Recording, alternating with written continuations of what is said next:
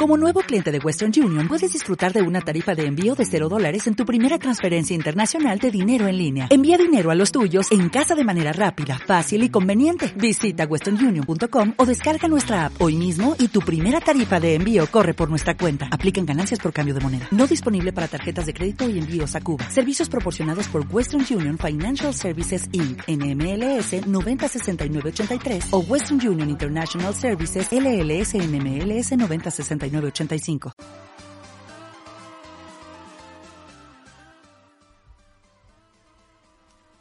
Hola, muy buenas, bienvenidos a la zona Respawn, una zona donde conocer un poco más de grandes clásicos. Soy... Bienvenidos a la zona de coloquio.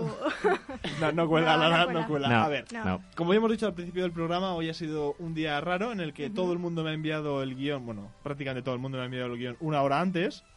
O sea, me parece que puedo mirar a todos y todos... me- O, por ejemplo, ha habido gente que no me ha enviado el guion, que también ha habido dos personas aquí. Gracias, guapo. Entonces, vamos a utilizar esa franja que nos. Esta franja de Lara que hoy ha decidido, a bien, cederla a conocer un poco la opinión de, Sí. de aquí, de la gente de Game On. También aprovechando a que nos estáis pidiendo que hagamos un poco review más personal, e incluso de opinión. Eh, nos habéis preguntado que os hablemos sobre las consolas, Proyecto Scorpio, eh, sobre lo que esperamos del E3 y demás. Y pues eso lo vamos a hacer, pero preparándonoslo bien. Sí. Entonces, hoy vamos a hacer eh, algo más de pura opinión. Entonces, Lara va a aprovechar que no, ha, no me ha enviado su guion de Porque la zona Respawn. muchas cosas. Que sí, que sí, no pasa nada, querida, porque además tu idea me Ujú. gusta, entonces vas a plantear un tema y nosotros vamos a hacer, pues eso. Vale. Sorpréndenos. A ver, lo que he pensado es que como bien ha dicho Guillermo y justamente Jaime en las Freaky News hace un ratito y demás, ese momento del Project Scorpio en el que tú te esperabas, por ejemplo, eh, Jaime ha comentado, no sé si has dicho Sí, de en la Xbox que esperabas 32 gigas y luego no te lo han dado, o ese tipo de cosas, de justamente que muchos de nosotros que jugamos o cualquier otro tipo de cosas que compramos o cualquier Sí, que esperamos Momento, X, sí. nos prometen X. justamente Downgrade. Sí, justamente eso, porque a mí muchas veces, eh, fíjate, cuando me dijeron, eh, vamos a sacar la PlayStation 4 con un montón de extras que va a tener una calidad superior y luego, a ver, no es por menospreciar la PlayStation 4, que está muy bien,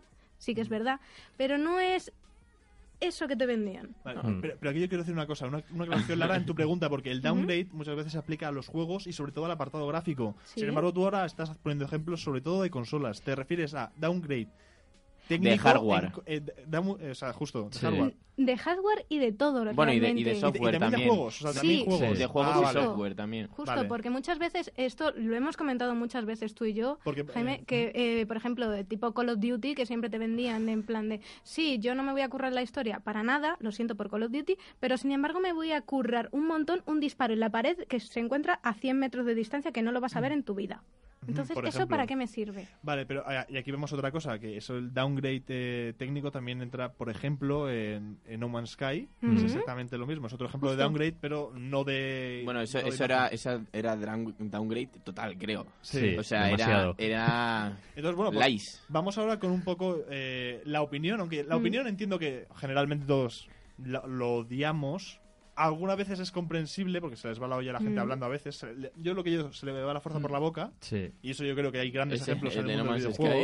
Es- Se se le fue un poco- Sin poco- Murray, sin Murray, Sí. pobrecillo. Sí, se le fue un poco por la boca toda la energía. Pero bueno, vamos a también a los casos de cada uno. No sé, Milcar, ¿quieres comenzar tu, tu opinión del downgrade?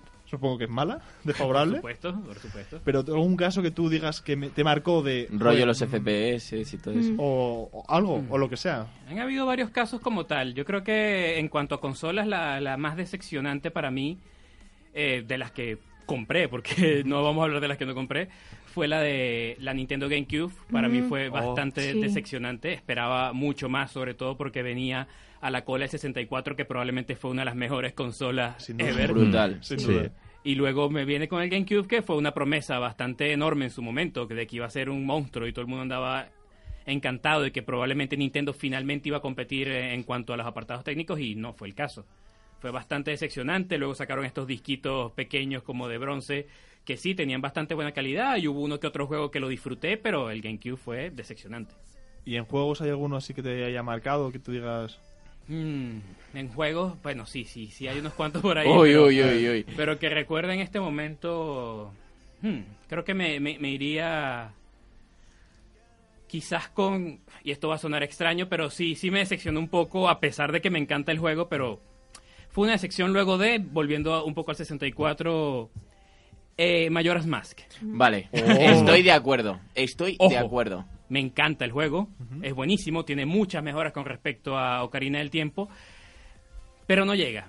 A ver, se queda un poco por debajo de Ocarina del Tiempo y es el juego que le seguía. Uno esperaba que por lo menos estuviera al mismo nivel y, y no, no fue el caso.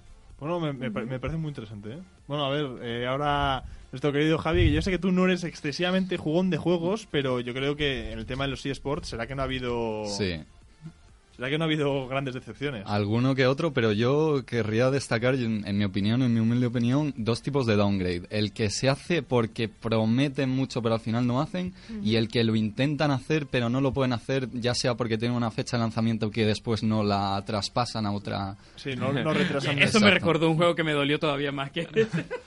¿Cuál es? ¿Cuál es? ¿Cuál es? ¿Cuál es? Me quedo yo. Eh, esto ya sí es de PC. eh, no sé si jugaron el Star Wars Knights of the Old Republic. Sí. Sí. Sí, el segundo, sí, el sí, segundo sí, fue- sí, sí. Uf. Ojo, es muy superior en lo técnico, pero el guion es una porquería. Va a haber que reanimar aquí al director, le está pegando un ataque. No, no, no. es- a ver. Bilis. El final, el final es patético. Se saltaron todo un planeta que lo ofrecieron y luego no lo, no lo incluyeron. Y es- ese dolió, ese Pero dolió mucho. Perdona, Javi, que te hemos interrumpido. Nada, ¿eh? no pasa nada. Yo creo, sobre todo para eSports, lo voy a enfocar, el downgrade que dio Battlefield Hardline, porque, porque Battlefield estaba en crecimiento. En Battlefield 3 ya se empezó a destacar, a destacar el competitivo tan inusual que tenían, y en Battlefield 4 se dio mucho a conocer en Europa, en el mundo en general. Ya a la gente le empezaba a picar el gusanillo, llegó Battlefield Hardline, se fue todo para abajo, y ahora Battlefield 1 lo están intentando reanimar, pero tampoco es posible. No, no, me, parece, me parece curioso. Esto es más incluso un, bate- eh, un downgrade social. O sea, un grande Sí. un, eh, downgrade eh, estratégico. Y, y también esperaba la gente que enfocase en el juego de otra manera, la- las bandas de narcotráfico, etcétera. No sé. No, no, me, me- me parece No, me- porque me me estamos está tocando y- mucho, ¿eh? Y esto es lo que yo pretendía cuando hemos hablado esto anteriormente. Sí. Digo, pues vamos a buscar un poquito la opinión de todos. A A ver. Adri. Pues yo estoy un poco más en la opinión de Javi, ¿no? Y es que se juega mucho con el hype. Mm. Se juega mucho con las emociones de las personas a la hora de venderte el producto. Entonces, yo creo que no es tanto downgrade técnico, como, es decir, eh, prometemos esto y luego no llegamos, sino prometemos esto y, luego no, lo hacemos. Y no lo vamos a dar. Exactamente. O sea, yo creo que las compañías no son, no son o sea, no, no, so- no se percatan de decir, no hemos llegado a tal, no es. Tenemos esto, vamos a venderlo así. Y aquí, aquí, aquí esto quiero decir una cosa, porque la gente que ha trabajado en una empresa sabe que es así. Y las empresas, por desgracia, a veces no hablan lo suficiente entre sí o no se escuchan entre sí el, eh, el departamento de desarrollo con el departamento de marketing. Eso pasa, Exactamente. pasa mucho. Exactamente. Y Entonces- ese puede haber sido el problema en muchos casos, en muchísimos casos. Claro. Pero bueno, a ver, ¿cuál es tu Entonces, caso? es- es- personal? esa es la cosa, que no es problema tanto de, de una cosa como la otra. Mi, mi caso, Tu caso. no, no, voy a, no voy a hablar de consola, voy a hablar del Kinect. Voy a hablar- He sido un golpe duro, bueno, compañero. sí. Bueno, voy, voy a hablar de Kinect, Y- porque... y, y su hermano de PlayStation, que también fue Bueno, 20 sí, veces el- el- el veces- PlayStation ¿Cómo se llama el. PlayStation? Sí, Move. pero, no, se dio tanto bombo como a Kinect, porque Kinect te prometía de que podías ir a jugar a cualquier juego sin mandos, que iba a ser una revolución, que iba a ser eh, eh, la nueva forma de jugar. Yo llegué, cogí mi Xbox y dije, adiós mandos.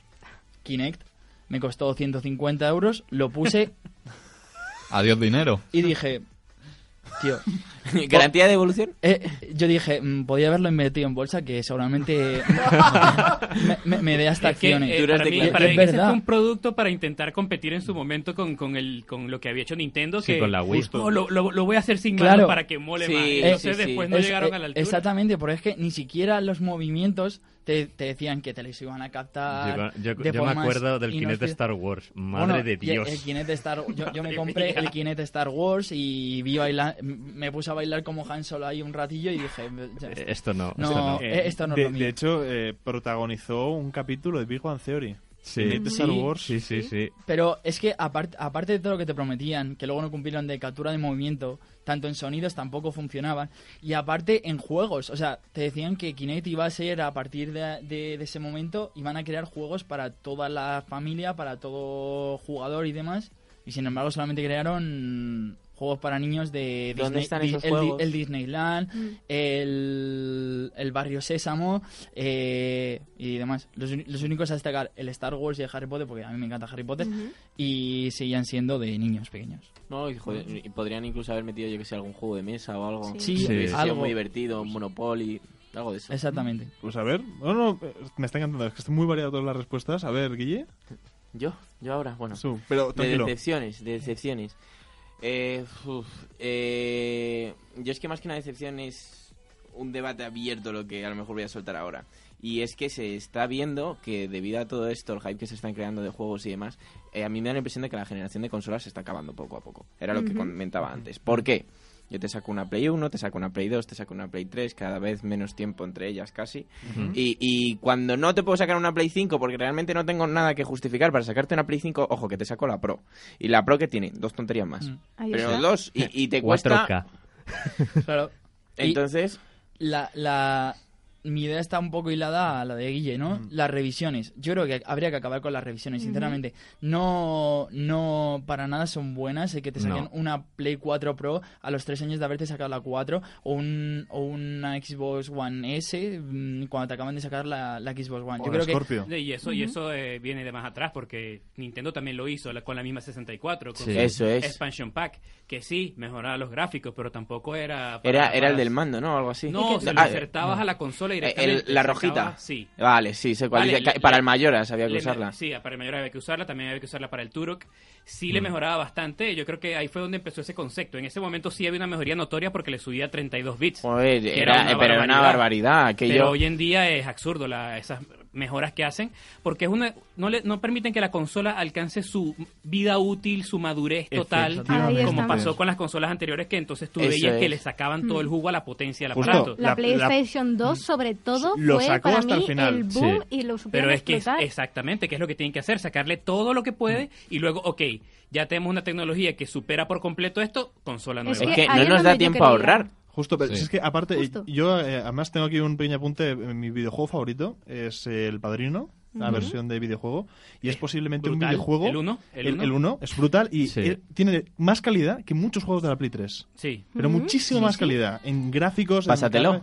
Él es, es- es posiblemente lo más impresionante. y, De hecho, eh, tengo trucos, tengo speedruns yo de ese juego. No, pero yo creo que el principal problema, sobre todo de, de las nuevas tecnologías ahora, es que no saben aprovechar esas consolas. O sea, te venden mucho, Sí. pero luego no te dan partido. Por eso yo también estoy muy de acuerdo y me da rabia porque yo he sido de consola toda la vida. Pero veo que a los jugadores de PC siempre tienen muchas más alternativas que Mm. los que jugamos a Tiene- Y, tiene consola. y mucha con lo que luchan y con lo que luchan en las consolas es creando el tema este de la exclusividad que al final va a ser una tontería PlayStation Now de, de PlayStation ahora puedes jugar desde el ordenador a los juegos de Play seguro seguro seguro que los de Xbox sacan algo parecido No, pero- Sí. no, pero- siento Pero decirlo, ya no, lo no es parecido, haciendo. es que es Windows 10. Sí. Windows 10 es la X- Ya lo están el- haciendo. el Xbox Exactamente. en el ordenador. entonces eh, esto no lleva a ningún lado. Eh, yo es lo que he dicho, doy fe en que si sale la Steambox, sea un ordenador que tú puedas ir mejorando de una manera mejor, pues jugar a los, a los juegos de ordenador. O sea, al fin y al cabo, por cómo me parecía a mí que lo plantearon, era un ordenador. Claro, si es que eh, yo esto es, bueno, eh, pasamos a Luis y terminamos ya para... Sí, bueno, a ver, yo me iba a meter también en el tema de los juegos. O sea, aparte ya del tema de las consolas, pues ya me meto en los juegos. En los juegos yo diría, no me quiero meter en demasía porque hay muchos que sí que ha habido fallos y me, da- me han decepcionado muchísimo. En el caso de Ubisoft, por ejemplo, con Watch Dogs, Bueno, Ese bueno, fue el bueno, más bueno, sangrante bueno. para mí. Bueno, bueno, o bueno, incluso bueno. con la nueva remasterización que han hecho de eh, el Assassin's Creed 2, sí, que, el incluso Collection, sí. que han fastidiado incluso los gráficos que Sí. estaban bien Mm. en su primer momento. Bueno, y, y, y Y yo hay un juego que no he dicho, ¿eh? Sí, ¿cuál? Eh, el- eh, había un Prince of Persia, el primero que salió para la Play 3, Uh. que yo era fan del Prince of Persia Sí. a muerte. Y mira, o sea, mm, además yo creo que me duró un día, porque estaba enfermo, cogí por la mañana hasta por la noche y no me duró más. Me, me pareció Diablo de la Velocidad, de logro yo en plan de, pues vaya Diablo de la Velocidad, no lo disfrutó nada. No, pero Mm. fíjate, uno de los que no hemos comentado y ha salido en los premios, el Pokémon Go, con Mm. sus maravillosas actualizaciones que tanto prometían que sí vas a poder competir contra tus amigos, te lo vas a intercambiar. Luego al final se ha Era quedado mejor, en nada. era mejor el, el Pokémon Go de antes de que saliera para todo el mundo, Sí. donde se veía los pasos a la distancia a la que estaba cada Pokémon y demás, que el que luego al final tuvieron que poner cuando se dieron cuenta de que no había Mm. capacidad de, de- de procesar Sí. todos No, los datos que tenían que Pero tener. fíjate, Y luego- sí, perdona. Sí, es simplemente ahora decir el apunte de que muchas veces las compañías no hacen caso a los usuarios, Mm. porque anda que no ha habido con el Hombre. Pokémon Go quejas y quejas Sí. de por favor mejorar esto, eh, Volver a poner tal, no sé. Sí, y luego las actualizaciones o los eventos maravillosos de el día del agua y, te- y dice va a haber más variedad. Mentira, mentira, sí, te sale a lo mejor, pues yo qué sé, un Squirtle, pero ya te vuelven a salir los mismos. Entonces, ¿qué, qué es esto? Y luego ya no solamente eso, sino que se prometían los eventos de los legendarios. Hombre. Es verdad, yo se le sigue esperando, ¿eh? De que iban a salir Mewtwo, Con la aplicación desinstalada, no sé he qué, de no reconocer. No, no, y si, si ves el, el tráiler inicial del juego, si hubiera sido así... Eh, Exactamente, salía hasta minuto. Y, y lo- los combates, que es lo más característico de, Los de- combates de son Pokémon, horrorosos. ¿dónde están? A ver, Sí. yo he de reconocer una cosa, pero como desarrollador, ¿vale? O sea, sí que es verdad eh, que uno cuando empieza a hacer un juego Mm. Dice, vale, pues vamos a hacer esto, esto. Claro, eh, la idea creativa se dice, se va a hacer todo. ¿Qué es, ¿Cuál es el problema? Tú eh, empiezas a lanzar una campaña de marketing entre a mediados. O sea, digamos, eh, tú no puedes lanzar un juego sin haber creado antes una comunidad. Entonces, a mitad de desarrollo empiezas a, a hacer movimiento de marketing y demás. ¿Qué es lo que pasa? que hasta que no pones en los servidores las cosas, hasta que no te encuentras realmente aquel problema de hardware que te dice, ¡Ja! el cómputo que me está pasando es demasiado, el juego va muy lento. Es verdad que es complicado. Quizás ahora con la nueva generación que se está haciendo de- para desarrolladores de videojuegos, de esta universitaria y de módulos y demás que se está poniendo ahora de moda, quizás eso se pueda solve- solventar un poco mejor.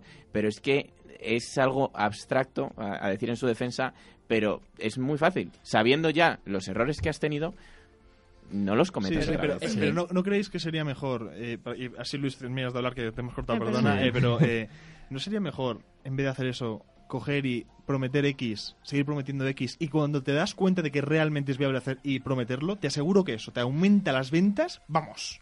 Vamos una infinidad. notificación real. En Claro, plan, vamos claro. a esperar Yo- un poquito más, no pasa nada, pero lo vamos a mejorar. No, que sí, te Vale. esperas, pero luego no es nada Justo. realmente. Lo que hizo Claro, Nintendo pero- con, con Breath of the Wild, que, que lo, Sí. lo atrasaron todo un año, pero ahora cuando entregaron, vale la pena. Hombre, Claro. claro. Yo prefiero esperar y, y que Claro, algo bueno. pero ahí, ahí ¿qué es lo que pasa? Ahí ¿qué es lo que pasa? Eh, tú como desarrollador, eh, en plan de empresa, ¿vale? Eh, una marca te dice, vale, quiero este juego tal, me lo desarrollas. Lo desarrollas y tú das un plazo y un presupuesto. Si te pasas de ese plazo y presupuesto, la pasta de la gente que está trabajando horas extra lo paga la empresa que está desarrollando y no Sí. la otra empresa. Pero aquí va otra cosa. Bueno, Luis, termina. termina Bueno, a ver, quería decir que mm, exactamente en ese, en, ese, en ese tema, o sea, muchas veces en ferias, sobre todo en L3, eso pasa mucho, que siempre está lo típico que siempre dice todo el mundo, es que los vende humos y venden aquí cosas que... De hype.